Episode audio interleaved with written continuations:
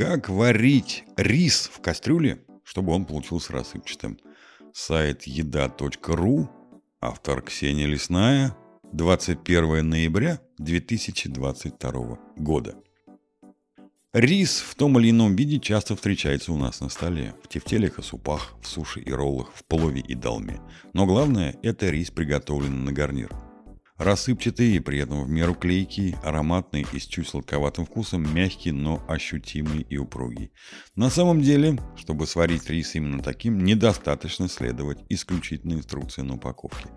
Если у вас нет под рукой нужного гаджета вроде рисоварки или мультиварки, то тогда вам нужно четкое знание арифметики, пропорции риса и воды, времени готовки и температурного режима мы решили напомнить себе и вам об этих азбучных истинах, для чего позвонили замечательному шефу ресторана «Русский» и другу редакции Александру Волкову-Медведеву.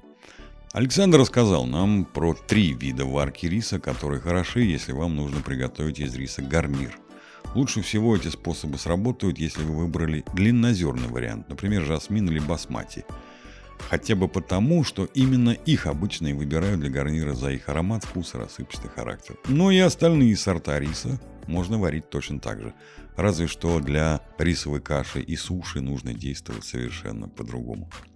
Быстрый и простой откидной способ варить рис. Способ первый, откидной, самый простой и при этом самый нелюбимый мной, так как страдает вес продукта. Но все же знать об этом способе нужно. Итак, Возьмите чашку риса и где-то 5-7, а то и больше чашек воды. Ее должно быть очень много, хоть 20 чашек. Доведите воду до кипения. Добавьте туда нужное количество соли. Ориентируемся на вкус. Бросайте рис и пусть варится. Температура при этом совсем не важна. Через 15 минут снимайте кастрюлю с плиты, откидывайте в дуршлаг, накрывайте крышкой полотенцем и оставляйте еще на 5 минут. Постояв в горячем виде, рис хорошенько пропарится. Итоговое время приготовления 20 минут. В итоге у вас получится замечательный по своей структуре рис, и единственный минус этого метода – в воду уйдет значительная часть вкуса. Но если вы не хотите заморачиваться и вам нужно быстро получить грамотно сваренный рис, то этот вариант отлично подходит. Выпарной способ. Второй способ – выпарной. Идеален для нежной текстуры басмати, да и вообще для наземного риса. Возьмите чашку риса, положите его в кастрюлю, налейте туда две таких же чашки воды, добавьте щепотку соли, накройте крышкой и доведите до кипения. Затем уменьшите температуру до минимальной, проваривайте еще 10 минут, после чего снимите кастрюлю с плиты и уберите ее в какое-нибудь теплое место. Например, пусть это будет кровать с одеялом и подушками, под которыми рис еще 20 минут постоит. Через 20 минут он станет идеальным. Это будет самый вкусный рис и при этом простой в приготовлении. Выверенный, проверенный, безошибочный. Если же вы соберетесь таким образом варить круглозерный рис, то тогда его перед варкой нужно будет хорошенько промыть и промывать до тех пор, пока вода не станет прозрачной.